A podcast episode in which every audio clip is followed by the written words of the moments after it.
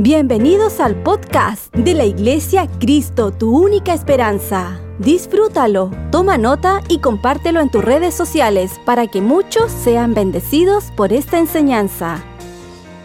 Dice la escritura en el libro de Lucas capítulo número 19, versículo 11.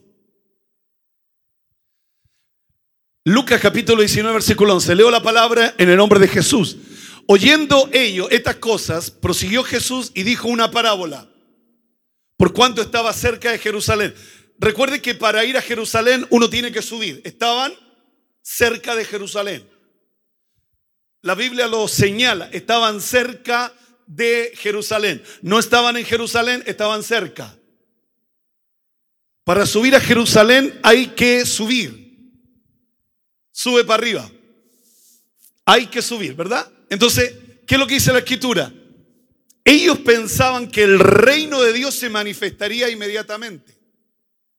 Ese era el pensamiento de los discípulos. Vamos a Jerusalén. La multitud empiezan a seguir a Jesús. Mire lo que dice el versículo número 12. Entonces Jesús habla esta palabra para gente que tiene la expectativa que el reino de Dios se iba a manifestar. Jesús le habla a gente que tiene la expectativa que el reino de Dios se manifestaría ahora. Pero Jesús le saca esta parábola y le dice, un hombre noble se fue a un país lejano para recibir un reino y volver. ¿Qué va a recibir? Un reino y va a volver. Le tengo una buena noticia. Él viene por segunda vez. Él va a volver. O sea, usted y yo no podemos hacer cualquier, cualquier locura. Él va a volver. No vivamos como si Él no va a volver. Que yo no viva como si Él no va a volver. Usted y yo tenemos que vivir como si Él va a volver. Y eso debe llenarme de temor en mi corazón porque Él me va a pedir cuentas. Estas dos parábolas habla literalmente de que Él nos pide cuentas. Él, él, él nos pide cuentas.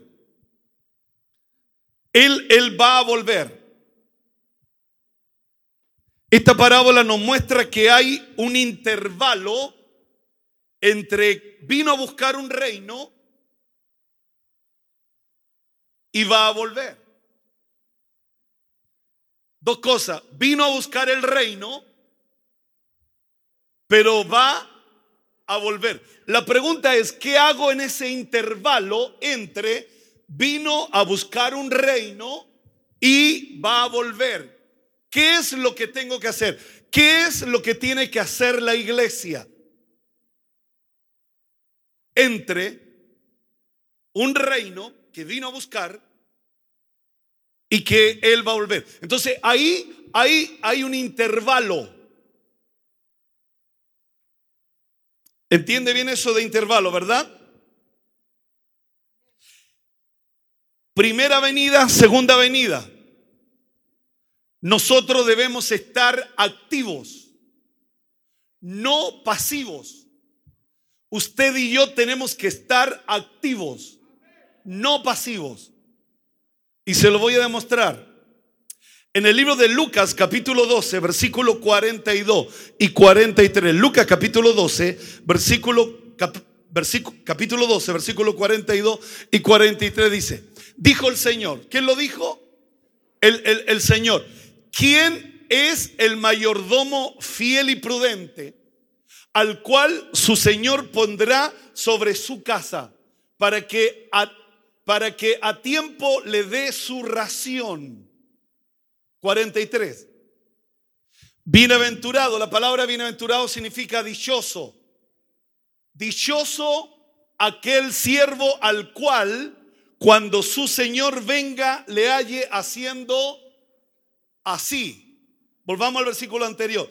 ¿Qué lo pilla haciendo? Siendo mayordomo ¿Quién, es un mayordomo? Una persona que tiene a cargo cosas que tiene que hacer. tiene responsabilidades.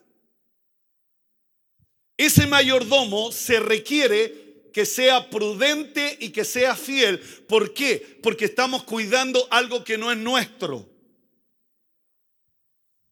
Dijo el Señor, ¿quién es el mayordomo fiel y prudente? Al cual su Señor pondrá sobre su casa para que a tiempo le dé su ración. O sea, Dios eh, entre ese tiempo, entre reino y venida, Dios quiere que usted y yo estemos trabajando. Y si el Señor nos pilla haciendo así, ahí estamos. Él no, no, no nos pilla como la virgen imprudente, insensata, que no tenían aceite en su, en su lámpara. Dios quiere que usted y yo estemos trabajando. Amén. Génesis capítulo 39, 3. Génesis capítulo 39, 3. Mire lo que pasa. Ahora, Chaparro, ¿qué pasa si yo estoy trabajando y estoy esperando que el Señor venga? Vio su amo que Jehová estaba con él, Potifar, a José, y que todo lo que él hacía, Jehová lo hacía prosperar de su de su mano. O sea, Dios tiene una garantía para ti y para mí, que entre tanto que él viene, entre tanto que Él viene, Dios quiere que tú y yo trabajemos con nuestras manos y que Él va a poner bendición en nuestras manos. Él, Él va a poner bendición en nuestras manos, porque todos tienen manos, pero es diferente cuando tus manos son bendecidas por Dios. Todos tienen manos. El que cree en Dios tiene mano, el que no cree en Dios tiene mano, el que es de Colo Colo tiene mano, el que es de la U tiene mano, todos tienen mano. ¿Cuál es la diferencia? Que Dios pone una bendición en tus manos. Dios pone una bendición en tus manos. Entonces, tiene que haber una diferencia. Entre tanto, reino, espero, estoy trabajando y Dios bendice la obra de mis manos. Dios bendice la obra de mis manos. Mira lo que dice Deuteronomio capítulo 39. Deuteronomio capítulo 39. Mientras tanto tendremos que ocuparnos en las tareas encomendadas entre reino y segunda venida. Dice, y te hará Jehová tu Dios abundar en toda obra de tus manos. Eso habla de trabajo, eso habla de esfuerzo. Eso habla de trabajo, eso habla de esfuerzo. No es que tú y yo, yo creo que el error que usted y yo hemos cometido, que nos hemos paralizado. Que Dios nos bendiga, que nos llegue el bono. Nos hemos quedado ahí. No hacemos nada. Dios quiere bendecir la obra de tus manos. Dios quiere bendecir. Donde tú pongas las manos, haya una diferencia. ¿Pueden mirarse las manos? Mírese sus manos. Son tus manos las que Dios quiere bendecir. Son tus manos las que Dios quiere bendecir. Mire lo que dice. Y te hará Jehová tu Dios abundar, abundar en toda obra de tus manos. O sea, no es algo escaso, sino que hay una abundancia en tus manos. Pero en tus manos. No en la mano del vecino, no en la mano de la vecina, no en la mano del compañero, en tus manos en el fruto de tu vientre, en el fruto de tu bestia, en el fruto de tu tierra, para bien. ¿Para qué? Para bien. Porque Jehová volverá a gozarse sobre ti para para bien. De la manera que se gozó con tus padres. O sea, se repiten las generaciones. Mamá trabajadora, hijo trabajador. Y así como se gozaba tu mamá, tu papá, tú también te vas a gozar. Si seguimos el mismo ejemplo, Dios va a bendecir tus manos. Pablo contó varias veces su testimonio, yo voy a contarlo en, un, segundo. Yo también cuando llegué acá a Santiago, usted lo, ya lo conoce, pero e, es una muestra de un botón para demostrarte que cuando tú llegas, cuando yo llego aquí a Santiago, nadie me conocía. Han pasado 40 años y Dios bendijo la obra de nuestras manos. Pero yo, yo estuve en la radio durante años en la radio, en la noche en la radio. Me pasé de la radio Corporación, me pasé a la Radio Colo Colo, Radio Monumental, eh, Radio Nacional de Chile, Radio Portales. Eso era trabajo de mis manos. Yo andaba trabajando, trabajando. En aquellos años yo arrendaba esas radios, las arrendaba, pero llega un momento donde tu trabajo es tan eficiente, donde tú eres tan útil que tú empiezas a empoderarte de los lugares. Tú tomas dominio de los lugares. Y esos lugares ya tú no arriendas, se te entregan. Y hoy día podemos estar predicando desde Arica hasta Punta Arena con una red territorial de emisora. ¿Por qué? Porque Dios bendice la obra de tus manos. Cuando tú eres un hombre trabajador, cuando tú eres un hombre prudente, un hombre fiel, Dios te quiere haciendo así, así, así. ¿Cuándo dice conmigo? Así. Dios quiere bendecir la obra de tus manos. Todo lo que tus manos hagan, eso, eso habla de trabajo, de esfuerzo, de sacrificio. Volvamos al libro de Volvamos al libro de Lucas capítulo 19 versículo 12. Volvamos, dice así la palabra. ¿Cuándo están recibiendo esta palabra? Un hombre noble se fue a un país lejano para recibir un reino y volver. Llamando a diez siervos suyos, le dio diez minas y le dijo, negociad entre tanto que vengo. O sea, trabajenla. La palabra negocio hablábamos el domingo pasado que significa que va contra el ocio. Contra el ocio. Porque el ocio te hace pensar otras cosas. ¿Sabe usted cuál fue el pecado de Sodoma y Gomorra? El ocio. Y cuando tú no haces nada, la cabeza se nos llena de pajaritos. Y empezamos a pensar cualquier locura. La Biblia dice que el pecado de Sodoma y Gomorra fue la abundancia de pan y la ociosidad.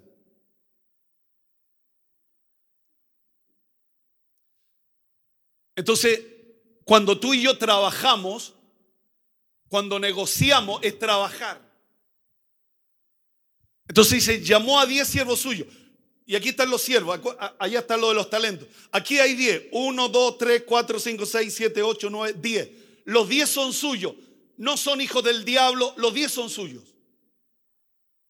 Y dice que a cada uno le entregó una mina. La mina habla de un recurso importante para aquellos diez que no tenían nada. Cuando tú y yo no tenemos nada y tenemos algo, eso es mucho, porque no teníamos nada. Entonces, una mina, ¿qué es lo que representa una mina? Equivalía a 100 dracma. E, e, en otras palabras, 100 días de trabajo. 100 días de trabajo.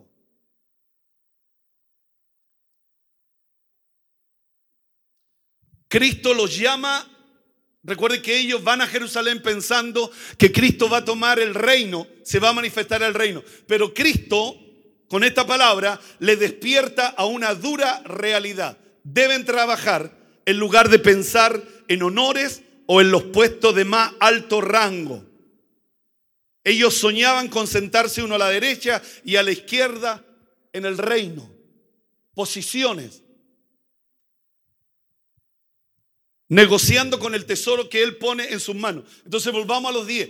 A cada uno le, entregó una, una mina, 100 días de trabajo. Se lo entregó de iniciativa de Cristo. La iniciativa viene de Dios. La iniciativa no viene de ti. Él no solo te da la vida, Él no solo te da el aire para respirar, también pone una responsabilidad en ti y te da algo que tú y yo no teníamos. No lo teníamos. Pero Él llama a diez que son de Él, son suyos. ¿Cuántos creen que Él tiene cuidado de ti y de mí? Él tiene cuidado de nosotros. Entonces Él viene y toma literalmente a cada uno le da una. Todos iguales. No es como acá. Cinco, dos, una. Acorte la pasta con esa cuestión. Acá todos iguales.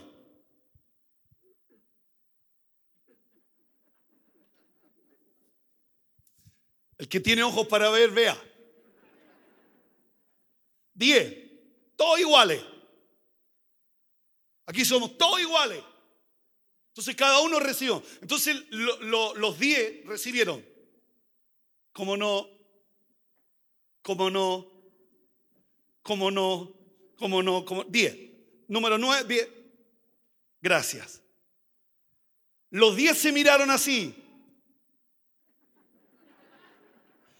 al otro lado no, no se miraron así. ¿Por qué? Porque en la economía de mercado a uno se le dio 5, 2, 1. Entonces ese uno estaba molesto. Él no hizo así. Él se dolió en su corazón. ¿Por qué la diferencia? ¿Por qué unos recibieron cinco, 2 y 1. Allí así estaban los 10 contentos. Aquí los 10 estaban contentos. ¿Por qué? Porque la igualdad provoca alegría en, en lo que reciben todos lo mismo. No hay una diferencia. La pregunta es dónde se, dónde se produce la diferencia. Y se lo voy a mostrar. Sigamos. Y aquí, aparece un problema que no apareció acá. No hay una oposición. Pero aquí, donde todos recibieron lo mismo, hay una oposición. Y mire cuál es la oposición. Dice, pero sus conciudadanos le aborrecían. O sea, esos que recibieron como no, solo querían recibir. Pero le aborrecían y enviaron tras él una embajada diciendo, no queremos que este reino sobre nosotros. Aquí hay una oposición. Recibieron, debieron haber sido más honestos. No quiero que, no, no quiero que el reino sobre nosotros, pero tampoco queremos nada. Sería como lo más justo. Pero ellos recibieron y dijeron, después que recibieron, no queremos que este reine sobre nosotros. Eso no pasó allá, pasó aquí en medio de la igualdad, donde todos somos iguales.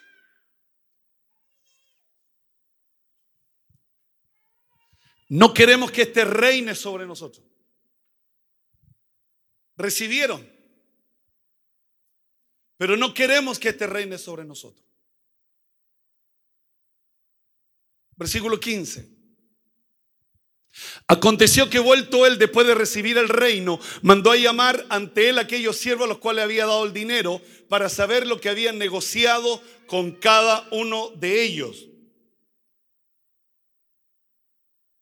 Una mina representa un capital. Cuando regresó el Señor se refirió a la mina como poco Recuerde que él tiene mucho, pero él le dio a uno una mina, de acuerdo al criterio de Dios, lo que él le dio era poco. Sin embargo, este era el medio de probar la habilidad de cada siervo con el fin de asignarle más tarde mayores responsabilidades. Porque señoras y señores, y, no, y cierro los ojos para no mirar a nadie, Dios nos prueba. Dios prueba nuestro corazón. Dios prueba tu corazón, Dios prueba mi corazón. Entonces lo que Él te entrega es poco, Él te quiere dar mucho, pero, pero, Él quiere ver si estás habilitado para lo mucho. No, no te limites, no, no te frenes con actitudes que demuestran que lo tuyo es poco. Porque lo poco es Dios probando tu corazón para ponerte sobre mucho por cuanto lo poco revela tu corazón, tu trabajo, tu diligencia. Lo poco demuestra tus capacidades. Ahora, cuando Dios le entrega a cada uno uno, Dios no está esperando que ellos ganen igual. Él está esperando que el resultado dependa no del sistema, sino de ellos.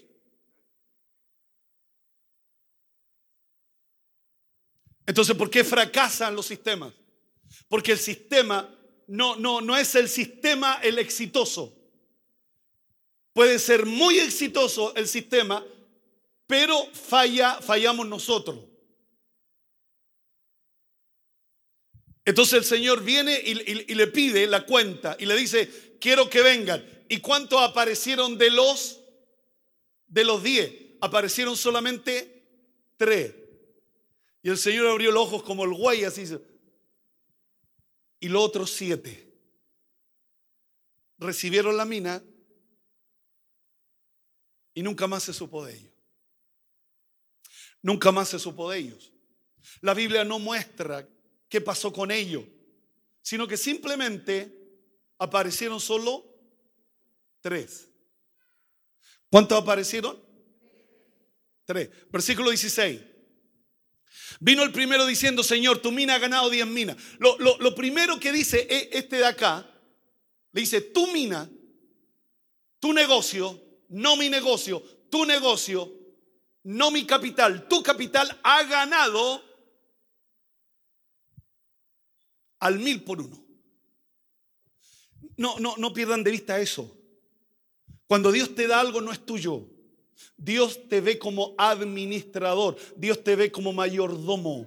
Y cada vez que tú hagas algo, di tu mina, tu negocio, tu obra, tu iglesia, tu empresa, tuya, no es mío. Pero ¿qué hacemos tú y yo? Lo mío. Cuidamos lo mío.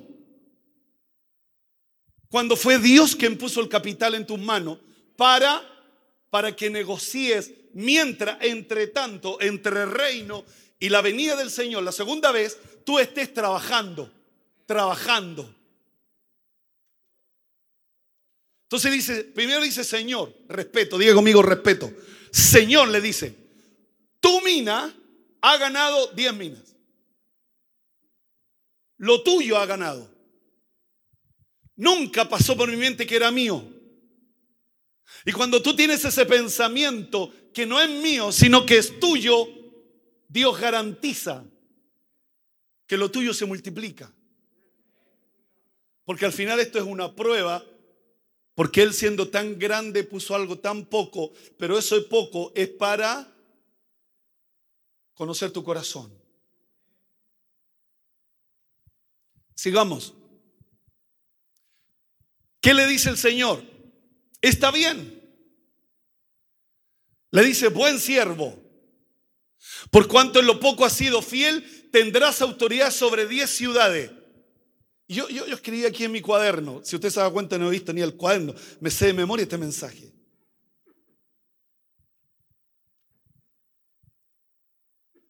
De los diez siervos suyos solo regresaron tres. El primero tenía mucho que informar, el segundo algo que informar y el tercero nada que informar. Nada que informar. Tu mina ha ganado. Hubo ganancia del mil por ciento sobre el capital invertido. Total 11 minas. O sea, equivalente a 1100 días de trabajo. Le dieron solo 100 días de trabajo y él lo multiplicó por 1100 días de trabajo. Demostró habilidades poco comunes. Anote siempre eso. Cada vez que usted ore, diga, Señor, dame habilidades poco comunes. Que no estén todas, que no estén todos. Dame esa capacidad, revélame habilidades poco común. Yo cuando oro por mis nietos, le digo, Señor, dale a mis nietos habilidades, dones poco común. Porque toda buena dádiva proviene de Dios. Todo don perfecto proviene de Dios. Entonces, cada, vez que tú ores por tus hijos, cada vez que tú ores por tu nieto, yo, yo oro por mi nieto, le digo, Señor, dale habilidades poco común. ¿Sabe, ¿Sabe, lo que me gusta de esta, de esta parábola de, de, de acá, de que todos son iguales, pero ve la recompensa que, el, Señor le da al, que, al que lo hizo bien. Te voy a poner sobre 10 ciudades, le dijo. O sea, antes yo pensé que le iba a decir, anda y jubílate, toma un reloj Rolex, descansa, ya hiciste tu pega. Y, y esto es lo tremendo. No se fue jubilado, no se le asignó una pensión, no se le concedió ningún reloj Rolex ni una recompensa material. Su recompensa consistió en una responsabilidad mayor. Fue promovido a un puesto más elevado. Diez, diez ciudades. Y eso a mí me habla de que el hombre tenía habilidades poco común, algo que no se ve en todos. Y eso, y eso es lo que el mundo debe ver en usted que usted tiene algo especial, que usted tiene algo distinto, que usted tiene algo diferente, que usted no es igual que todo, que usted no es parte del montón, sino que Dios lo ha elevado. Por cuanto usted ha sido fiel, por cuanto usted ha sido prudente, por cuanto usted ha hecho la pega, por cuanto usted ha sido un trabajador mirando no solo por usted, sino que el don que Dios le dio, la habilidad que Dios le dio, lo ha puesto al servicio del reino. Del reino. Cuéntese conmigo, reino. Vino otro diciendo, Señor, tu mina ha producido cinco minas. Diga conmigo, cinco minas. La idea que tiene este siervo de, la idea que, que tiene es la misma del primero. Ambos habían sido fiel, aunque no habían tenido éxito iguales. Uno, uno, uno, uno, uno, uno, uno. Tres sí, siete no. Se desaparecieron siete. Pero la Biblia dice que aún recibiendo lo mismo, los resultados fueron distintos. Los resultados fueron distintos. Y eso marca las habilidades que Dios nos da. Porque los dos tenían pie, los dos tenían dos ojos, los dos tenían dos manos, los dos tenían un cerebro. ¿Dónde se marcó la diferencia? En las habilidades, en las capacidades que Dios da.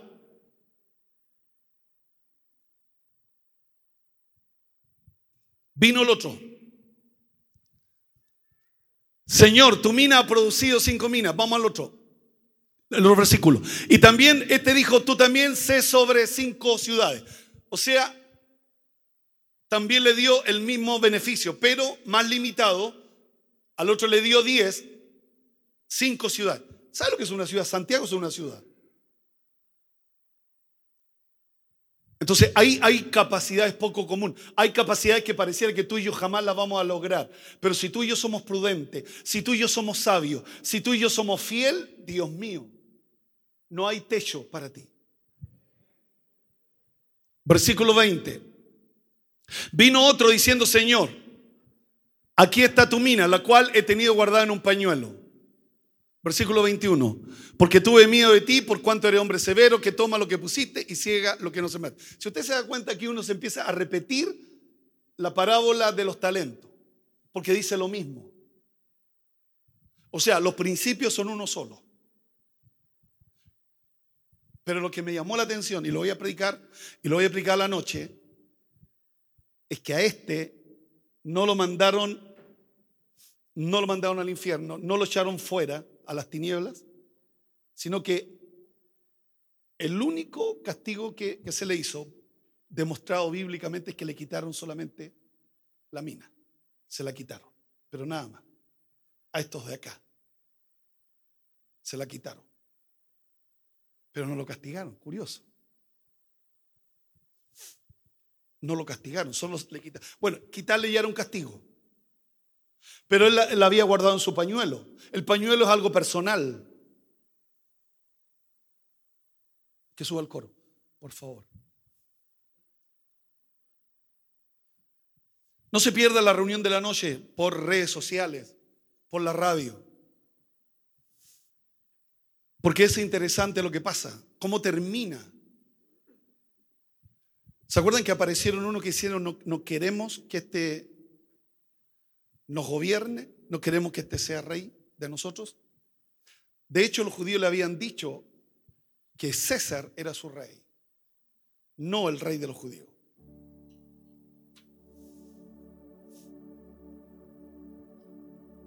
Quiero cerrar los ojos para... no, quiero mirar a nadie porque es fuerte lo que voy a decir. Dios teniendo tanto para nosotros. Hemos insistido por años con tan poco. Porque no hemos querido ser fieles. Porque no hemos querido ser prudentes. Y porque no hemos querido ser buenos. Teniendo Dios 10 ciudades. Teniendo 5 ciudades. Pero tú y yo, no solo tú, yo también, hemos siempre insistido con poco.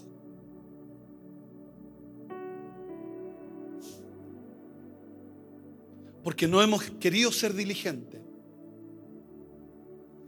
Al de los talentos lo echaron fuera, lo sacaron de la cobertura, fuera aquí, lo sacaron.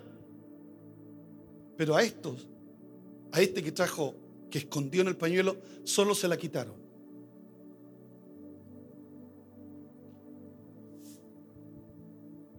Un sistema en el papel puede ser muy bueno, pero en la práctica es muy distinto.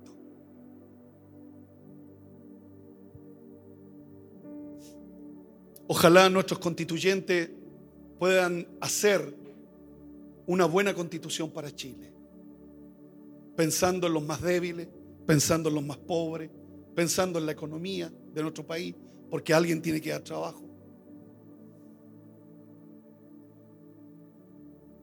Y no piensen en sus ideologías.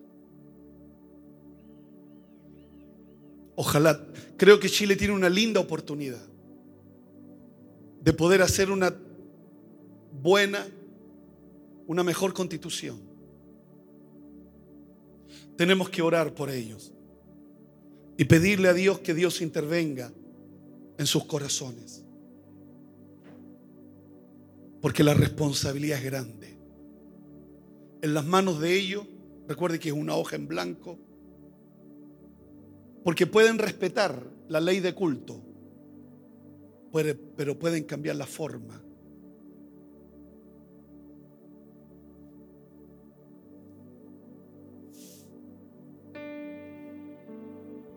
Entonces la importancia